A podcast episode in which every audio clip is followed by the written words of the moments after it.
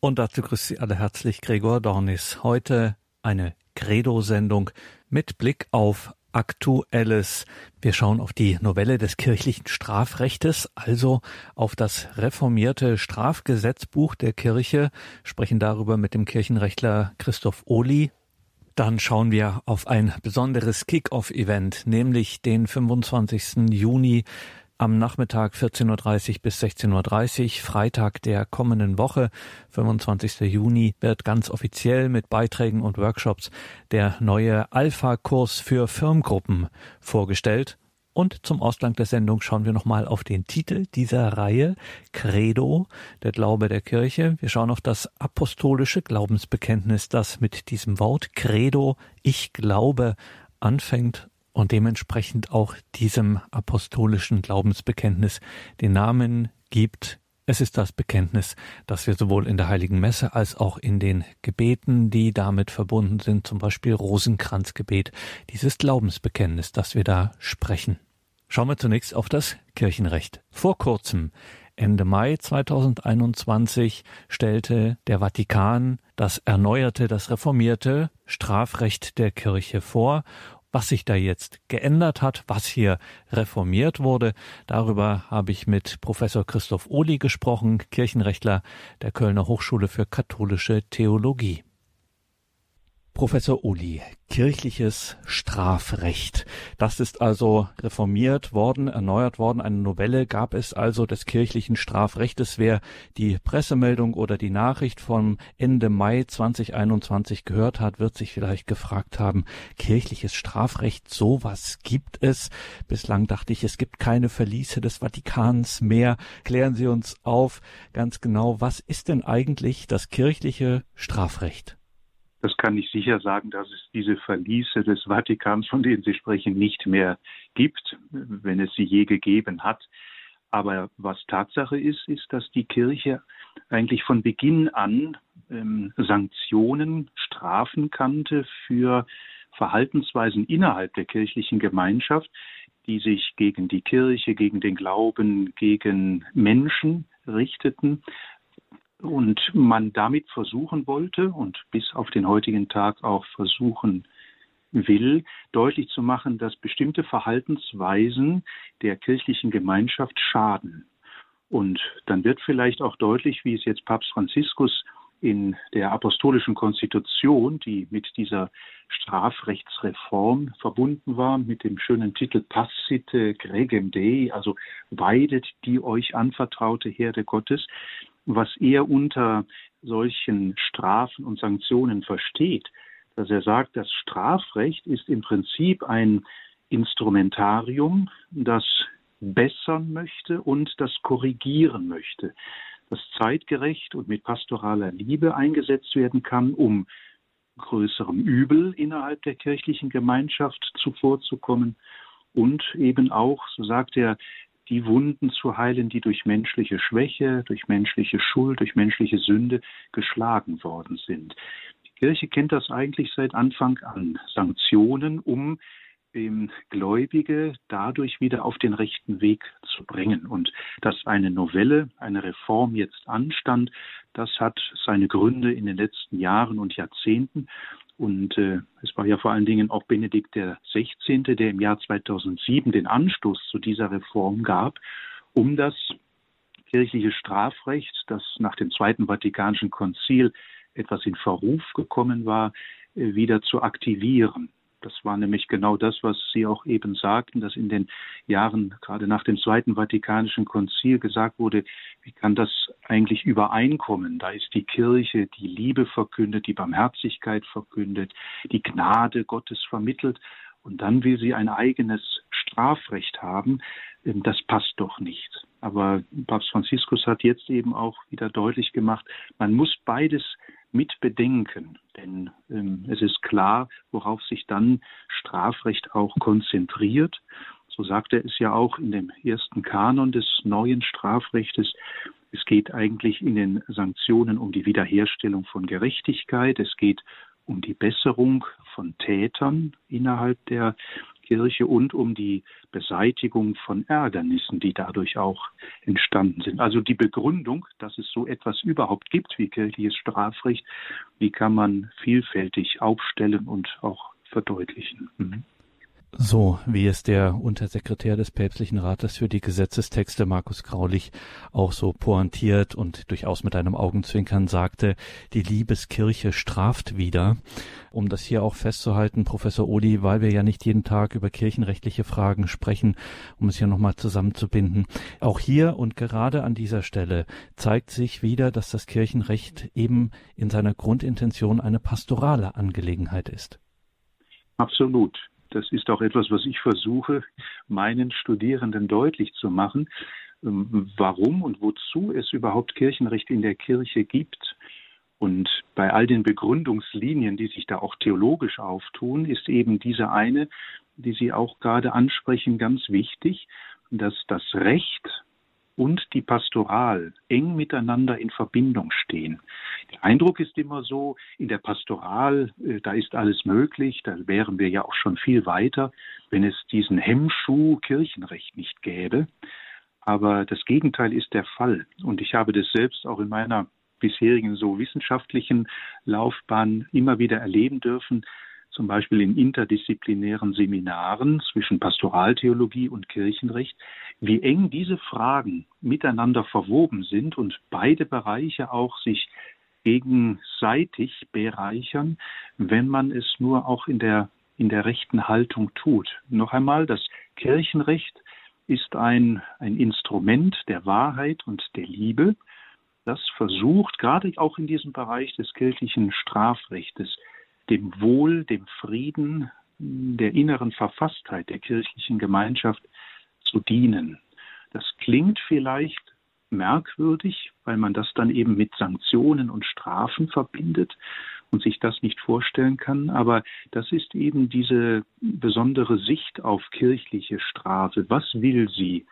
Sie will den Täter oder die Täterin natürlich nicht auf ewig verdammen. Dazu hat die Kirche auch gar kein Recht. Das ist nicht Aufgabe der Kirche, sondern das äh, liegt alles in den Händen Gottes.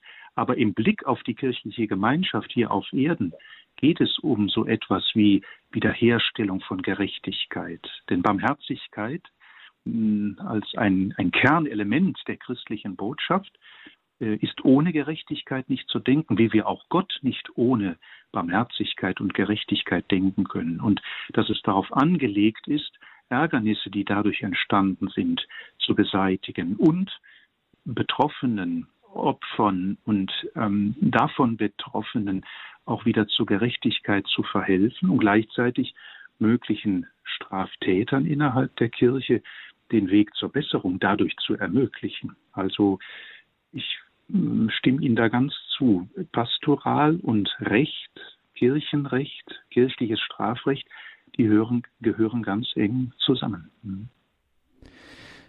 Sagt Professor Christoph Ohli, seines Zeichens Kirchenrechtler, und mit Christoph Ohli sprechen wir über die Reform des kirchlichen Strafrechtes, des kirchlichen Strafgesetzbuches. Im Frühjahr 2021 war das soweit und Professor Odi, es ist schon doch sehr umfangreich geworden, diese Reform, diese Änderungen, Umstellungen, Neuformulierungen, wie immer man es nennen will, so grob geschätzt über den Daumen könnte man sagen, gut zwei Drittel hat sich geändert. Vielleicht können Sie uns erklären, was sich jetzt genau geändert hat, was diese jahrelange Arbeit der Kommission da jetzt an Neuerungen gebracht hat. Mhm. Ich würde mit etwas Grundsätzlichem beginnen wollen, über das wir gerade auch schon gesprochen haben. Durch die Konstitution von Papst Franziskus und diesem neuen Strafgesetzbuch, das ja ein Teil des kirchlichen Gesetzbuches, des Codex Juris Canonici, darstellt, ist zunächst einmal eine Grundentscheidung wieder offenkundig geworden, dass kirchliches Strafen Ausdruck des Hirtendienstes ist. Das macht Papst Franziskus sehr deutlich. Und dieser Teil des Hirtendienstes, gerade der Bischöfe, ist vielleicht in den Jahren oder Jahrzehnten nach dem Zweiten Vatikanischen Konzil vernachlässigt worden. Und das schreibt er, der Papst, sozusagen in das Stammbuch der Bischöfe, in das Stammbuch der Kirche hinein. Wir müssen, um es nochmal zu wiederholen, Barmherzigkeit und Gerechtigkeit miteinander denken. Und wenn wir von diesem Grundansatz aus dann auf das neue Strafgesetzbuch schauen oder das novellierte, sagen wir mal besser, kann man sicherlich äh, generell drei Aspekte feststellen, die diese Neuerung ausmachen. Zum einen sind aufgrund der weiteren äh, rechtlichen Entwicklung seit der Promulgation des kirchlichen Gesetzbuches im Jahre 1983 durch Johannes Paul II. in Sondergesetzen neue Straftatbestände hinzugekommen. Also die Entwicklung ist ja weitergegangen und man hat auf die Herausforderungen der vergangenen 40 Jahre durch entsprechende Spezialgesetze reagiert. Ich werde dann nachher vielleicht noch auch konkret darauf zurückkommen können. Also der erste Punkt ist wichtig, es sind neue Straftatbestände hinzugekommen, aufgenommen worden, um auch in dem Alltag der Kirche darauf normativ mit den Normen reagieren zu können. Ein zweites, was mir auffällt bei dieser Novellierung ist, dass der Gesetzgeber in der Person von Papst Franziskus, aber das ist er ja nicht alleine gewesen, insofern, dass seit 2007 sehr viele hm, neben dem päpstlichen Rat für die Gesetzestexte viele Fakultäten, Experten daran mitgewirkt haben, in, so habe ich gehört, ungefähr 60 Arbeitssitzungen es zu einer größeren Klarheit bei der oder für die Anwendung der Normen gekommen ist. Ich mache das an einem Beispiel deutlich. Das bisherige Strafgesetzbuch sprach häufig davon, wenn es einen Straftatbestand benannte, dass die Folge sei, dass man dies mit einer mm, gerechten Strafe belegen könne. Dieses Können ist ja keine Muss-Vorschrift. Und das ist tatsächlich geändert worden. Die gesamten Kann-Bestimmungen für mögliche Strafen sind in Soll-Bestimmungen überführt worden, sodass also dadurch auch eine größere Sicherheit in der Entscheidung aufgebracht wird, dass jetzt ein Bischof nicht sagen kann, äh, ich könnte, aber ich will jetzt nicht, sondern hier heißt es jetzt, es soll mit dieser oder jener Sanktion gestraft werden. Solch einen Straftatbestand soll mit einer entsprechenden Strafe belegt werden. Ich glaube, dass das ein ganz entscheidender Punkt ist, mehr Klarheit für die Anwendung dadurch ähm, geschaffen zu haben. Und dann sicherlich ein, ein drittes, es ist noch deutlicher als bisher in den äh, strafgesetzlichen Normen eine Liste erstellt worden möglicher Strafen. Also in Kanon 1336 taucht diese Liste auf, die eben auch deutlich macht, ja, welche mögliche Strafe hätte ich als Bischof denn zur Verfügung, um eine entsprechende Straftat zu normieren, zu belegen mit einer Strafe. Und da tauchen eben Strafen auf wie Gebote, dass ich jemanden etwas gebiete zu tun oder zu unterlassen, aber auch Verbote, konkrete Verbote, die genannt werden, der Entzug von Rechten oder auch in Abstimmung mit der jeweiligen betreffenden Bischofskonferenz die Auferlegung von Geldstrafen bis hin über Formen der Exkommunikation, der Suspendierung, Suspension, insbesondere im Bereich der kirchlichen Ämter, dem auch traditionellen Interdikt, also dem Aufenthaltsverbot an bestimmten Orten, bis hin auch zur Entlassung von Klerikern aus dem Klerikerstand.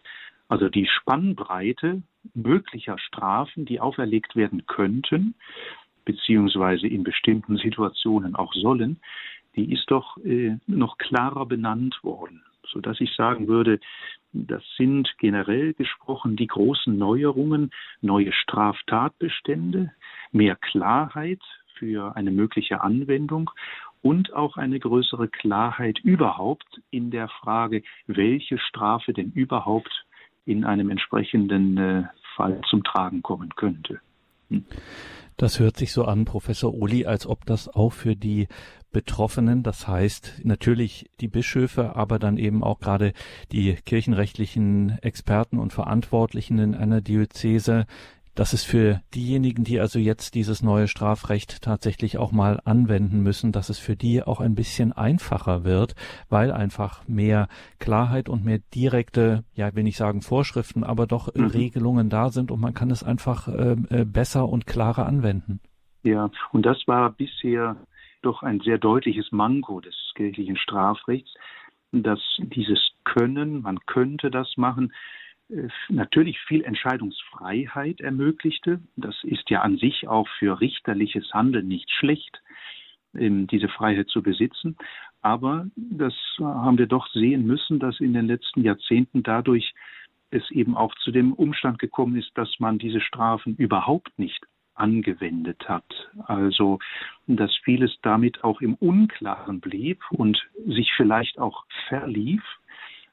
Und jetzt diese deutliche Klarheit, die geschaffen worden ist, im Blick auf tatsächlich die Straftatbestände, aber auch auf mögliche Strafen, die angewendet werden sollen, wenn solch ein Straftatbestand nachgewiesen ist, das ist sicherlich für die Entscheidungssicherheit der dafür Verantwortlichen der große Gewinn dieses neuen kirchlichen Strafrechts, ja.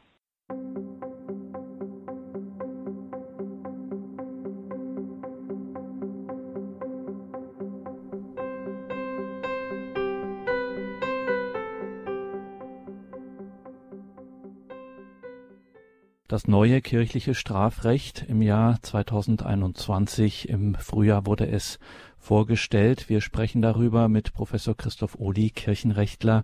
Professor Ohli, vielleicht könnten wir noch mal ein klein wenig hier oder da konkret werden, um welche neuen Straftatbestände oder nicht neue, aber hinzugekommene Straftatbestände, die jetzt auch im Kirchenrecht, im kirchlichen Gesetzbuch ganz offiziell auch definiert sind, äh, genannt sind, eingehen, damit wir eine Vorstellung bekommen, was jetzt hier auch alles gemeint ist. Ja, das bisherige kirchliche Strafgesetzbuch kannte ja schon, so heißt es dort, Strafen für einzelne Straftaten. Das waren Handlungen gegen zum Beispiel die Einheit der Kirche, gegen kirchliche Autoritäten, Stichworte wie Amtsanmaßung, Amtspflichtverletzung, äh, Straftaten gegen besondere Verpflichtungen oder gegen das menschliche Leben und die Freiheit des Menschen. Das gab es schon und das gibt es jetzt auch weiter.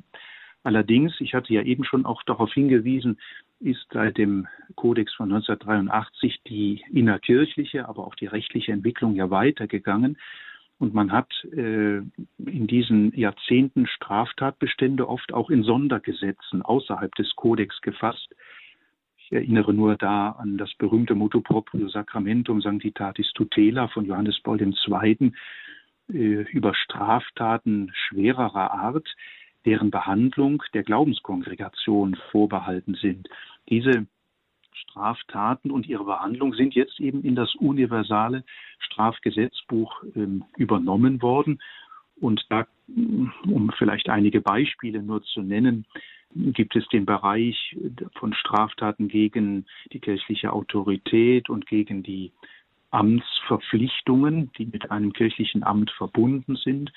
Da werden beispielsweise solche Umstände genannt wie hm, die Verletzung der Verpflichtung, das päpstliche Geheimnis zu wahren, ähm, das Versäumnis der Weitergabe einer Strafanzeige oder auch Straftaten im Bereich der Verwaltung von Kirchengütern, im wirtschaftlichen Bereich, hm, der ja durchaus auch ein wichtiger Bereich der Kirche ist, oder im Bereich der Straftaten gegen die Sakramente sind jetzt auch aufgenommen worden aus den Sondergesetzen, beispielsweise die versuchte Weihe einer Frau, das Hinzutreten zur Weihe bei vorherigem Verschweigen, dass man mit einer kirchlichen Strafe bereits belegt war oder ist, oder zum Beispiel die, die digitale Aufnahme eines Beichtgespräches, hm, durch äh, Personen, die sich dort einschleichen und so etwas tun.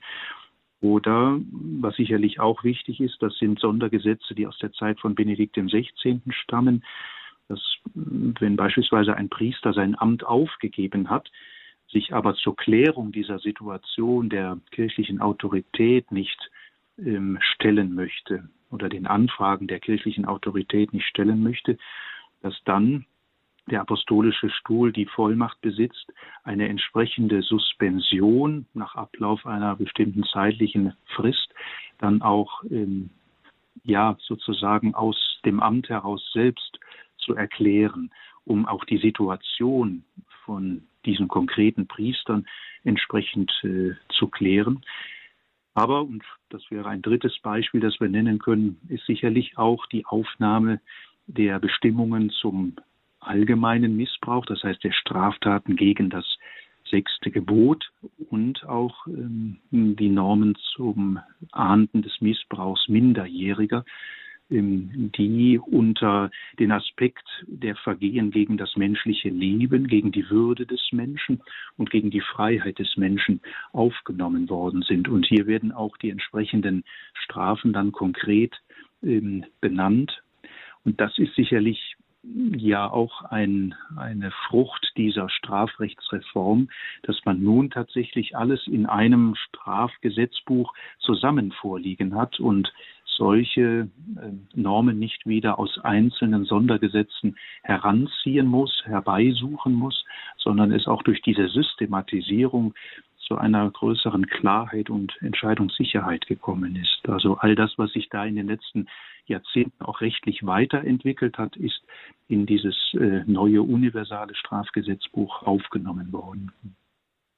Wir sprechen über das neue kirchliche Strafrecht, das erneuerte, sagen wir es so, die Reform des kirchlichen Strafrechts mit dem Kirchenrechtler Professor Christoph Ohli in Köln. Professor Ohli, eine äh, Besonderheit können wir zum Abschluss unseres Gesprächs noch ansprechen, nämlich, dass es jetzt offensichtlich die Unschuldsvermutung, die wir ganz normal aus dem normalen weltlichen Recht ja kennen, jetzt auch tatsächlich im Kirchenrecht gibt. Die gab es bislang nicht. Ja, und das ist auch eine Neuerung beziehungsweise wirklich auch ein Gewinn für das kirchliche Strafrecht. Hm, ein Aspekt, der in den letzten Jahren, und das weiß ich auch nachdrücklich aus äh, kirchenrechtlichen Tagungen, immer wieder auch ähm, besprochen worden ist, im Sinne auch innerkirchlichen Rechtsschutzes. Dieser innerkirchliche Rechtsschutz umfasst viele Dinge, aber eben auch den Aspekt der Unschuldsvermutung, dass wir davon ausgehen, wenn eine Anklage vorliegt, wenn etwas behauptet wird, dass man zunächst einmal von der Unschuld des äh, Angezeigten, des Beklagten ausgehen muss und dass das auch im kirchlichen Strafprozess oder auch in den, auf den anderen Verwaltungswegen einen wichtigen Aspekt darstellt. Das sind ja grundsätzliche Auffassungen des Rechts überhaupt, an dem die Kirche nicht vorbeigehen kann, sondern dadurch, dass sie es aufnimmt in ihr eigenes Recht für das äh, innerkirchliche Leben, sich auch ganz klar positioniert zu Rechten äh, von Menschen, die an solchen Verfahren beteiligt sind. Und dazu gehört eben auch dieser Aspekt der Unschuldsvermutung und dass man ja auch nur jemanden mit einer Strafe belegen kann, wenn ausdrücklich und nachweislich das, was die Klage dann entsprechend beinhaltet, auch aufgewiesen werden kann. Deshalb gibt es ja auch in den verschiedenen Strafverfahren oder überhaupt Verfahren der Kirche diesen Aspekt der Beweiserhebung, der sich natürlich auch ähnelt mit den Verfahrensanteilen im, im äh, staatlichen Strafrecht oder im staatlichen Recht überhaupt, um ein entsprechendes Urteil, das heißt hier die Auferlegung einer Sanktion oder Nichtauferlegung einer Sanktion,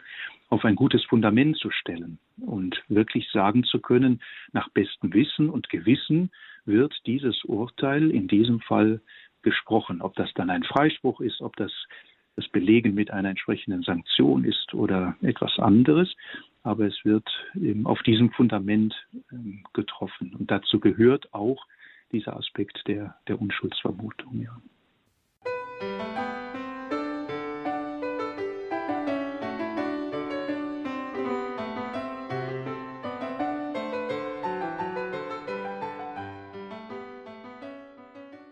Das ist die Credo-Sendung bei Radio Horeb und Radio Maria.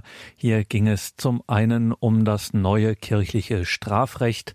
Im Gespräch dazu Professor Christoph Ohli von der Kölner Hochschule für katholische Theologie. Und gleich geht es hier weiter mit einem Blick auf ein neues Angebot von Alpha Deutschland, nämlich den Alpha-Kurs für Firmengruppen.